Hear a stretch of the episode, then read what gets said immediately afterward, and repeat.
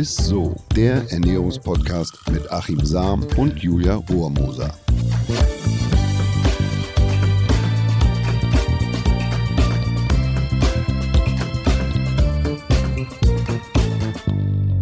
Hey, ihr Lieben, herzlich willkommen zu einer neuen Folge ISSO, dem Ernährungspodcast mit dem Ernährungswissenschaftler Achim Sam.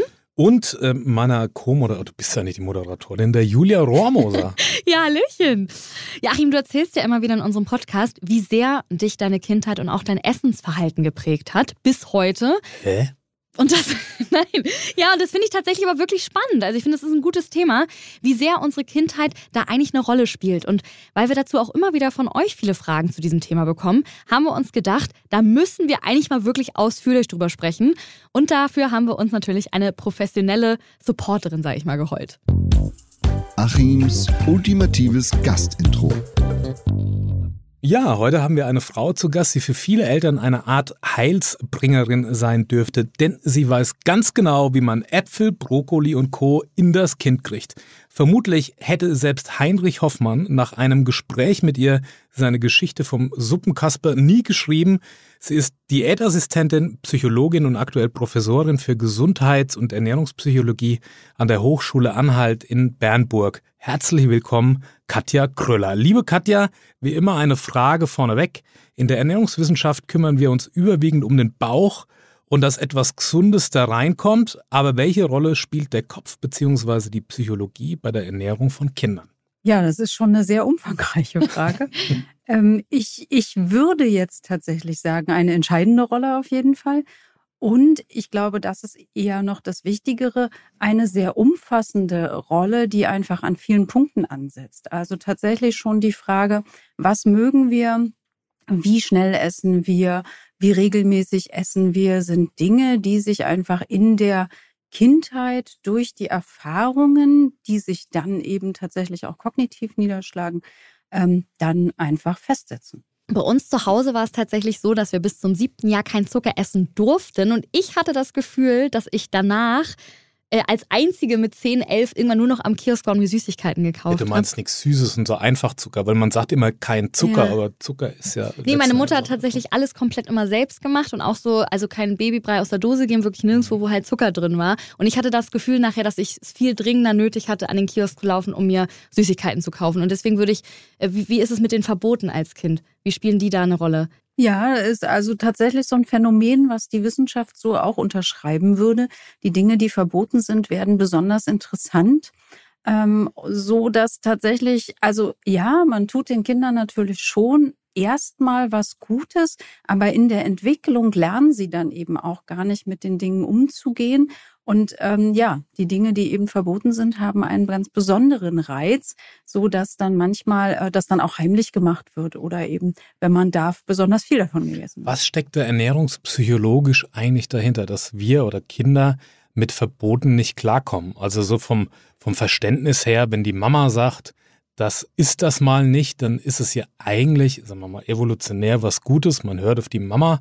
Aber da tut man es tatsächlich nicht. Also Verbote haben immer so einen Reiz und ich frage mich immer, woran liegt das? Also psychologisch kann man tatsächlich ganz simpel sagen, dass dieses tu das nicht, dass das nicht eigentlich verschwindet. Also das ist zu klein.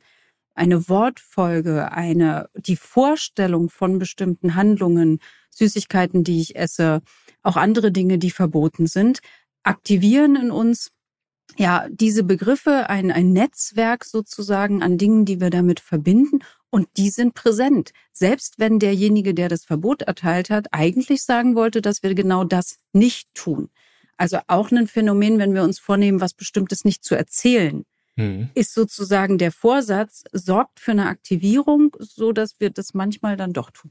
Gibt es denn Praxistipps, äh, wie man Verbote umgeht, wie man es besser machen sollte? Also ich glaube, dass es sinnvoller ist. Also ne, ich, ich habe auch zwei Kinder. Süßigkeiten sind schon auch immer ein Problem, wenn man es so sehen will, weil es einfach was sehr Leckeres ist. Ja, das geht uns Erwachsenen ja nicht anders und das ist bei Kindern auch so. Aber es ist tatsächlich eigentlich eine bessere Idee, auf die, ich sag mal, gesünderen Lebensmittel zu fokussieren. Also nicht im Sinne von Verbot, sondern eher im Sinne von ja, ich will jetzt gar nicht Belohnung oder so sagen, aber eben Dinge vorzuleben, Dinge immer wieder anzubieten und so sozusagen positive Angebote zu machen und gleichzeitig die Dinge, von denen wir jetzt eben auch wissen, da sollte man weniger essen, auch das mit vorleben. Also es gibt bei Kindern auch immer das Phänomen, dass Eltern, sobald sie Kinder bekommen, sichtbar keine Süßigkeiten mehr essen, sondern das heimlich machen, wenn die Kinder im Bett sind. Dadurch erscheint aber für die Kinder dass nur sie Lust auf Süßes haben. Alle anderen haben das bestens im Griff und essen niemals irgendwas. Hm. Das heißt, die lernen gar nicht so mit Vorbild und so weiter den Umgang mit Süßen, auch dem Genuss, den man eben dabei haben kann und den man nicht unbedingt, also wo man nicht unbedingt eine ganze Tafel Schokolade braucht für den Genuss. Und oh, das ist spannend. Das heißt, eigentlich sollte man den Kindern sozusagen vermitteln, dass es völlig okay ist, Süßigkeiten zu essen, nur halt in gewissen Maßen, so als Belohnung. Habe ich das richtig verstanden? Also so Genau. Na, also jetzt kommt wieder der psychologische Aspekt nicht als Belohnung, weil dann belohne ich mich sozusagen immer damit. Also das, das dürfte es ah. auch nicht sein. Aber es zu genießen. Okay. Ja, mhm. dass, dass man eben einfach sagt, okay, ähm, die Schokolade gehört dazu, ich habe jetzt Lust darauf, aber ich futter sie jetzt auch nicht nebenbei, sondern mhm. wir schmecken alle, wie schmeckt denn die Schokolade? Wir genießen die tatsächlich wir backen einen Kuchen zusammen, bei dem wir dann hinterher vielleicht auch gucken, wie schmeckt denn was genau und was kann ich da noch rausfinden. Also, dass man das so ein bisschen zelebriert und nicht so nebenbei einfach in sich rein. Kleine Tüten habe ich von dir gelesen und gelernt, beispielsweise. Also nicht die große, ne, wie sagt man, äh, äh, Gummibärchentüte, sondern die kleinen. Die, die kleinen, weil dann hat man auch Sinn. das Gefühl, man, ja. hat da, man hat eine Tüte Gummibärchen gegessen, beispielsweise. Es gibt, äh, habe ich auch von, von dir, es gibt da ganz interessante Studien zu. Ich habe vor, vor langer Zeit mal von einer gelesen, wo sie Kinder in England an Ostern, also der einen Gruppe haben sie verboten, Süßes zu essen und der anderen Gruppe hat man es tatsächlich uneingeschränkt erlaubt. Und die Gruppe, denen man es verboten hat, die hat wesentlich mehr Süßes gegessen, verbotenerweise, als die Gruppe, denen man es erlaubt hat. Aber du hast noch von einer, von einer Studie erzählt mit so bunten Schokotrops, die ich ganz spannend finde. Vielleicht kannst du da kurz noch mal was zu sagen. Ja, im Prinzip derselbe Mechanismus. Da ging es um sozusagen gelbe von diesen Schokobonbons und ähm, roten und das waren Erwachsene, denen man dann, also der einen Gruppe eben verboten hat, die roten zu essen und die andere Gruppe durfte. Und dann hat man das Ganze aufgelöst und alle durften wieder alle essen. Und dann wurden die roten eben bevorzugt, obwohl die geschmacklich tatsächlich auch einfach identisch waren. Also es waren auch ausreichend gelbe da, um jetzt den Schokohunger ähm, zu stillen. Aber jedes Verbot mhm. löst einen Reiz aus. Ach, das ist ja Wahnsinn. Das heißt eigentlich, würden Kinder wahrscheinlich alles normal ausgewogen essen ähm, und gar nicht unbedingt die Süßigkeiten zu bevorzugen. Weil man hat ja jetzt irgendwie so das Gefühl, dass die Kinder oft die Süßigkeiten unbedingt wollen und das Gesunde liegen lassen. Ist es nur, weil sie es eigentlich verboten bekommen dann? Na, da wäre ich vorsichtig. Mhm. Da kommen mehr Punkte zusammen. Mhm. Also A, haben wir schon auch eine, eine, Vorliebe für Süßgeschmack, evolutionär. Es gibt keine natürlichen, süß schmeckenden Gifte, so dass wir da schon eine Präferenz für haben. Die Muttermilch schmeckt auch sehr süß. Ähm, und das Zweite ist, dass unser Belohnungszentrum auf eben süß und auch energiereich tatsächlich positiv reagiert. Das ist ein physiologischer Prozess. Der funktioniert tatsächlich bei dem einen auch noch besser als bei dem anderen. Und diese Belohnung, die wir so physiologisch, also die ist nicht physiologisch, die, die findet auch im Gehirn statt, aber diese Belohnung, ähm, ja, die ist tatsächlich mit Süßigkeiten verknüpft. Also ich glaube, dass man diese Präferenz an der Stelle gar nicht unbedingt ähm, verringern kann. Deswegen wäre mein Veto auch eher die Präferenz für gesunde Dinge erhöhen, ja, und mit den Süßigkeiten halt umgehen lernen. Gibt es verschiedene Phasen eigentlich bei Kindern, was die Ernährung anbelangt? Oder woran liegt, dass es plötzlich so aus heiterem Himmel irgendwelche Änderungen gibt? Also heute mögen die Kinder noch das Kind noch dies, dann am nächsten Tag, oh Gott, äh, bloß nicht mehr. Oder, oder also es ist wie so eine, als ob so ein ständiger Wechsel äh, des Ernährungsverhaltens und der Vorliebe da stattfindet. Ist es denn quasi, hat das was mit dem Geschmack zu tun oder ist das, hat das eine andere Ursache?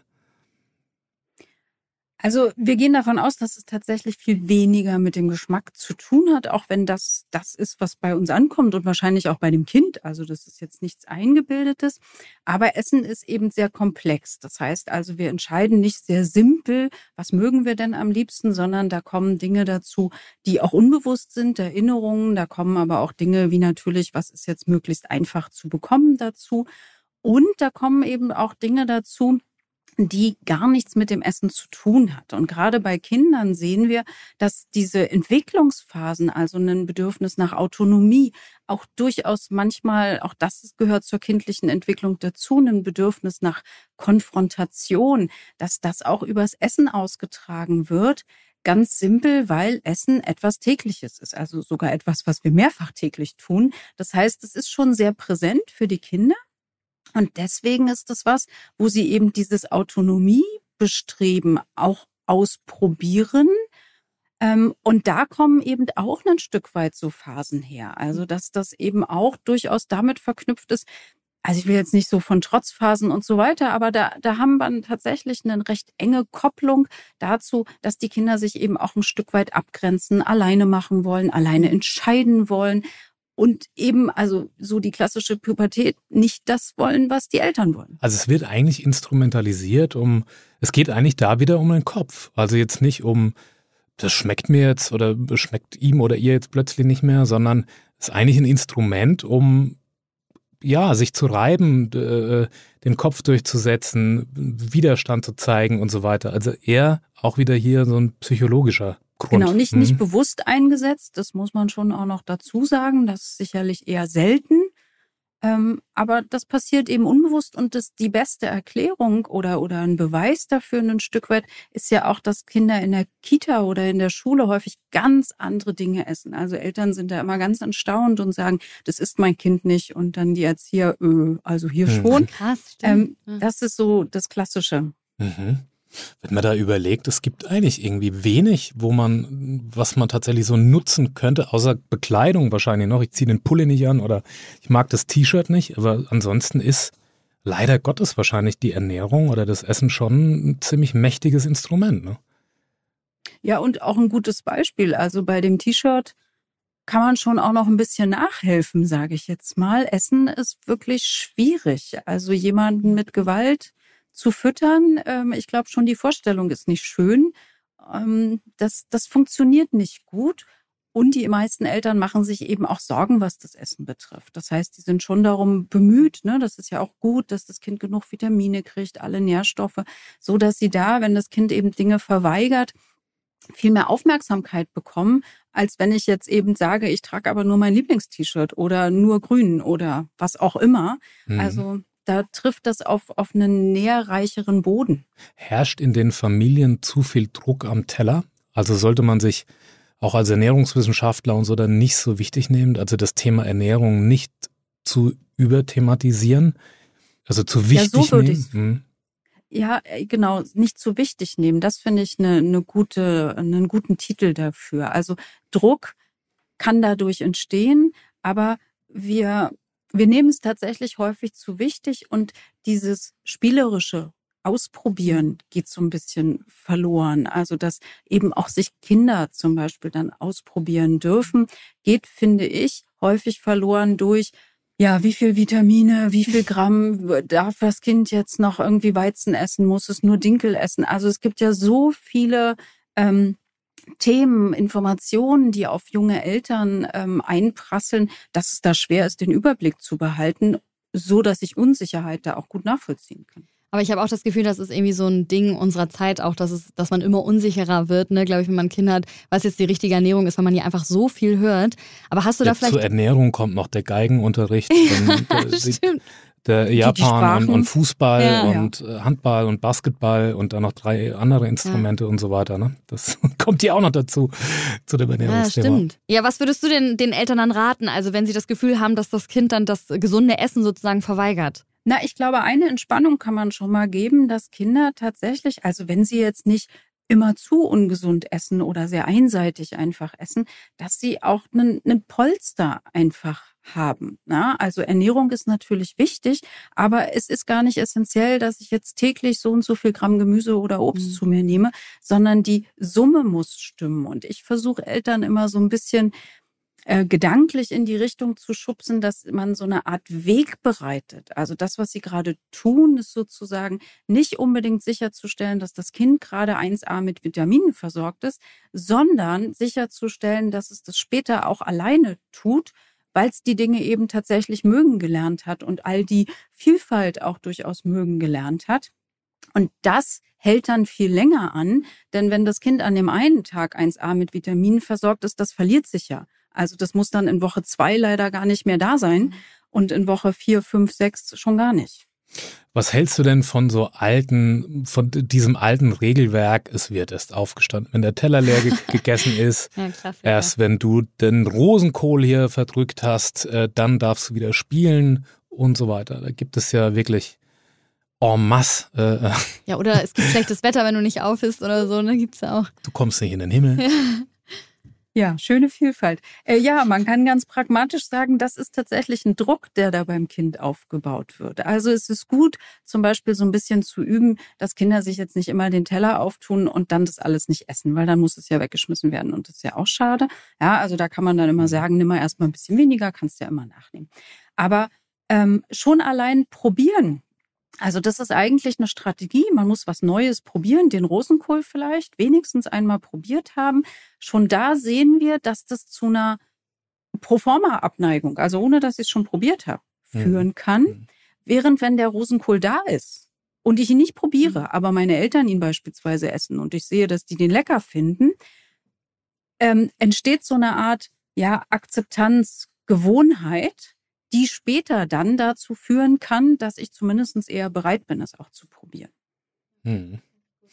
Wenn wir schon dabei sind, gibt es denn sowas wie so ein, so ein SOS-Notfallbesteck für Eltern, wenn am Tisch so eine Eskalation droht? Also, sagen wir mal, Suppenkasper-Syndrom, du isst die Suppe jetzt? Nee, ich mag die Suppe nicht und dann fliegt die über den Tisch oder dann. Oh, wird die unter den Tisch geschüttet oder was auch so, so, ein, so, ein, so ein gutes Beispiel, wenn Kinder mögen oftmals nicht, also wenn das Fleisch irgendwie zu, zu faserig ist, ja, dann ja, ja. sieht man die Kinder immer, wie sie das in den Backen dann immer irgendwie so kauen und dann, dann haben sie so Hamsterbäckchen und irgendwann kommt dieser Fleischknödel dann raus. Wieder rausgespuckt. Mhm. Das eine ist, dass man tatsächlich ruhig bleiben sollte. So. Mhm. Ähm, auch sich selber sagen, dass ähm, ja, also dass Kinder am gedeckten Tisch einfach auch noch nicht verhungert sind. Und Kinder auch in ihrer Entwicklung häufig so Sprünge machen, so dass die eben mal mehr, mal weniger essen. Also dass diese Dinge tatsächlich nicht problematisch sind, dass die Kinder sich das schon holen. Ein anderer Tipp wäre aber auch noch, Angebote zu machen mhm. und zum Beispiel eben, also wenn es jetzt so um Gemüse und den Rosenkohl geht, vielleicht einfach noch eine zweite Gemüsevariante da zu haben so dass das Kind die Wahl hat. Wenn ich die Wahl habe, erhöht es schon die Präferenz, weil ich sozusagen Dinge zur Auswahl habe und es kann eben Streit vermeiden. Und wenn man eben auch gerade, wir hatten ja diese Phasen vorhin auch gesagt, ähm, merkt, dass das Kind in so einer mäkligen Phase ist, dann könnte man zum Beispiel auch ein bisschen darauf achten, die Dinge getrennter anzubieten. Also so das klassische Kartoffeln, Fleisch, Gemüse dann kann das Kind sich das aussuchen und im Zweifelsfall ist es halt auch einfach mal nur Kartoffeln. Ja, da kann man auch eine Weile von überleben. Ähm, als jetzt jeden Tag so einen Auflauf oder eben die Suppe, weil da lässt sich schwer aussortieren. Was man wirklich nicht machen sollte, ist jetzt für das Kind extra zu kochen, weil es dann auch gar keine Notwendigkeit gibt, dass sich das Kind mit diesen neuen Geschmacksrichtungen ähm, ja, auseinandersetzt. Wir haben tatsächlich noch eine ähm, Frage einer Hörerin von uns bekommen, auch zu diesem Thema, mhm. und zwar von der lieben Vivian. Sie schreibt, mir fällt auf, dass Kinder ihren gefüllten Teller oft getrennt essen. Also erst die Nudeln, dann das Fleisch. Und sie hat sich gefragt, was dahinter stecken könnte. Genau, das ist eigentlich was, was Kinder total gut machen. Also in der Ernährungspsychologie spricht man auch davon, dass diese Präferenzen sich ja mit einzelnen Geschmacksrichtungen aufbauen. Und ähm, ne, wir hatten ganz kurz vor so diesen, diesen Babybrei, da werden ja auch ganz viele Geschmacksstoffe zusammengemengt, so dass man gar nicht mehr unbedingt rausfinden kann, was ist denn da alles drin. Um aber eine möglichst große Geschmacksvielfalt zu erwerben, ist es gut, die Dinge einzeln zu essen. Ähm, und das machen Kinder an der Stelle. Das hatte aber auch was mit ein Stück Kontrolle zu tun. Also mhm. ich, ich weiß einfach, was ich mhm. hier esse und kann auch sagen, also kann sozusagen die einzelnen Geschmackswahrnehmungen dem Objekt, dem Lebensmittel zuordnen. Also mhm. ich, ich würde jetzt nicht unbedingt empfehlen, das immer zu machen, aber zumindestens daraus kein Drama zu machen, wenn die Kinder das einzeln essen und eben immer mal wieder auch so einzelne Komponenten anzubieten. Achim, du kennst die Leute wahrscheinlich auch. Es gibt ja Leute, die haben einfach unfassbar doll Hungerneid. Äh, oder Futterneid nennt man es ja eher, ne? Wenn man dann am Tisch sitzt und die haben immer Angst, irgendwie nicht noch ein Stück Kuchen zu bekommen, wenn man schon beim zweiten ist. Kommt das auch von der Kind? Ja, also wahrscheinlich ist das, also meine Kinder können sich tatsächlich auch um Gurke streiten, wenn die begrenzt ist. Das ist allerdings also, wirklich, da, da, also das ist die Königsklasse. wenn sich die Kinder um die Gurkenscheiben streiten, also. Ich muss fairerweise sagen, ich glaube, es geht es geht wirklich um das Teilen und, und ne, umso mehr Leute da sind, mit denen ich teilen muss, mhm. dann muss man vielleicht manchmal auch was Eigenes geben, um das so ein bisschen dem vorzubeugen. Ja, weil bei uns war es damals ja auch so. Wir haben immer Franzbrötchen Samstagmorgen gehabt und wir haben tatsächlich auf die Waage gelegt, welches schwerer ist. Und dann haben wir uns immer um das gekloppt. Also egal. Ähm, deswegen, also in der Großfamilie ist alles ein bisschen anders. Aber gut. Ich hätte tatsächlich noch eine Frage. Bis zu welchem Alter manifestiert sich eigentlich so ein Ernährungs- typisches Verhalten. Kann man das so pauschal sagen? Na, so pauschal kann man das natürlich nicht sagen. Aber ähm, man kann schon sehen, dass so ab dem Schulalter ein Ernährungsverhalten so in seiner Komplexität, Präferenzen, wie schnell und so weiter, dass das sich dort schon ganz gut etabliert. Das heißt nicht, dass es dann nicht mehr veränderbar ist, aber umso älter wir werden, umso schwerer wird es. Also ne, wenn man dann mal erwachsen ist, das haben wir wahrscheinlich auch schon mal ausprobiert, dann äh, ist es schwer, tatsächlich Essverhalten und Gewohnheiten zu ändern. Ähm, das heißt also, es ist immer noch möglich, aber es wird schwierig. Was hältst du davon, wenn man Kinder relativ früh schon quasi an die Hintergründe der Ernährung führt? Also die Milch kommt aus der Kuh, für Fleisch werden ah. Tiere geschlachtet. Ähm, sollte man das thematisieren oder, oder kommt das von allein? Nee, ich finde es gut und auch richtig, muss ich sagen. Also ich finde jetzt, ne, waren wir ja bei der, bei der Kuh gerade, ich glaube, dass es Kinder überfordert, wenn sie jetzt bei einer Schlachtung zugucken würden. Mhm. Ja, das mhm. würde ich zum Beispiel nicht machen. Das würde ich dann höchstens mit Jugendlichen, wenn sie wollen. Ähm, und man muss sich natürlich auch als Eltern klar sein, dass da Diskussionen aufkommen können, die eventuell auch dazu führen, dass das Kind erstmal kein Fleisch isst, beispielsweise. Mhm. Aber ähm, der Bezug zu Lebensmitteln ist was, was uns sowieso immer mehr verloren geht. Also, ne, wo kommt die Milch her und mhm. so weiter. Das ist schon was, was tatsächlich gut ist und was auch wieder eine Bindung bringt. Also die Präferenzen, die, die wir alle haben, die sind eben nur ne, zu einem Teil, ich würde sogar sagen, nur zu einem geringen Teil wirklich von dem Geschmack abhängig, sondern da kommen mhm. eben Erinnerungen dazu und da kommen auch Dinge dazu, die ich dazu weiß. Also das Gemüse, was ich im Garten selber angepflanzt habe und dann vielleicht noch selber ausbuddelt, das schmeckt auf jeden Fall besser mhm. als irgendwas, was ich im Supermarkt gekauft habe. Und insofern ähm, wächst da dann auch der Bezug dazu. Und jedes Projekt in die Richtung, das kann auch einfach so ein Kräutertopf sein. Also das muss nichts Großes sein hilft Kindern einfach dabei, Essen nicht mehr so als ja was Abstraktes auch zu sehen. Wie, wie steht es denn da so um den Wissensstand der Kinder von heute? Also wo sagen die ja, Milch oder Schokolade kommt aus dem, aus dem Supermarkt oder, oder wissen die tatsächlich, was, äh, wo, wo Lebensmittel herkommen, wo der Ursprung ist, wo was wächst? Na, glücklicherweise schon. Und wir haben in den letzten Jahren auch noch mehr Projekte in die Richtung, ähm, so jetzt in Deutschland, in Schulen und so weiter etabliert. Trotzdem geht der Bezug verloren. Also wenn man jetzt mal Kinder ähm, zählen möchte, die schon mal Milch direkt praktisch von der Kuh getrunken haben, dann wird es schon sehr, sehr wenig. Also da ist schon, ne, und die meisten Kinder würden es dann auch eklig finden, weil man eben diese homogenisierte Milch auch einfach gewöhnt ist. Also die, der, ähm, der Abstand wird immer größer, auch mit der Komplexität der, der Lebensmittel. Also Mhm. so ein Schokoriegel, da ist ja nicht mehr so ganz klar, was ist denn da alles drin. Also die, die Lebensmittel werden ja auch in ihrer Zusammensetzung immer komplexer. Aber Mhm. genau deswegen finde ich es umso wichtiger, dass man eben da auch im Kleinen immer mal drüber spricht, wo die Lebensmittel eigentlich herkommen. Wenn du die Ernährungskönigin von Deutschland wärst und könntest Oha. dir was wünschen, was man tun müsste ähm, in diesem ganzen Komplex Ernährung, ähm, Ernährung für Kinder, was würdest du verändern? Was würdest du einführen? Was würdest du gegebenenfalls reglementieren oder Mhm. Ich würde, das klingt jetzt so ein bisschen paradox, weil wir vorhin die Psychologie so als, als verkopft dargestellt haben, aber ich würde mir wünschen, dass wir weniger den Kopf einsetzen, tatsächlich mehr spielerisch ausprobieren, aber zum Beispiel auch mehr über Dinge reden. Zum Beispiel hat die deutsche Sprache weniger Wörter, um so Geschmackswahrnehmungen zu bezeichnen, als das in anderen Ländern der Fall ist. Und es hat sich eben auch gezeigt, dass so bei Mahlzeiten zwar die Dinge als lecker oder nicht lecker bezeichnet werden, aber wie und, und warum, also einfach die Vielfalt an Begrifflichkeiten. Und wir sehen halt häufig, dass, also dass die Sprache ist ein Merkmal dafür, wie sehr wir uns damit auseinandersetzen. Also ich würde mir wünschen, mehr Kommunikation, nicht über Inhaltsstoffe, nicht über gesund oder nicht gesund, sondern darüber, wie es schmeckt, darüber, wo es herkommt, was man damit machen könnte und mehr ganz, ganz praktische Experimente. So, liebe Katja, dann erstmal danke dafür. Und jetzt freuen wir uns schon auf dein Highlight der Woche. Das Highlight der Woche. Zimt habe ich mitgebracht.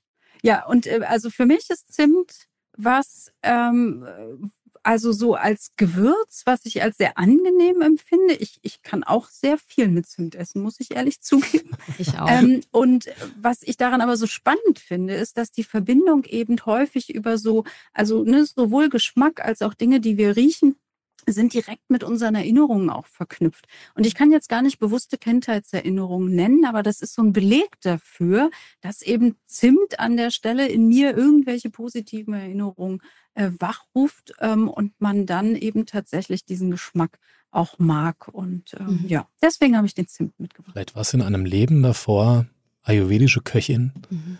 Kommst aus Indien, Ich denk immer kann man an jetzt weiter ausholen.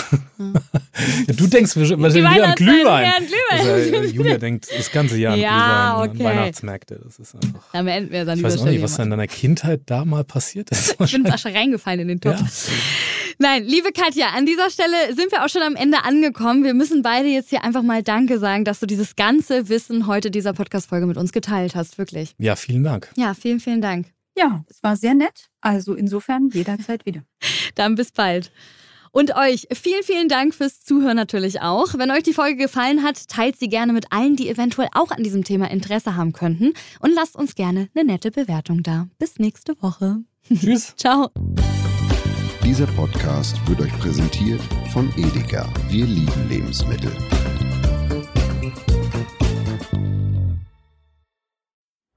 Es folgt eine Podcast-Empfehlung.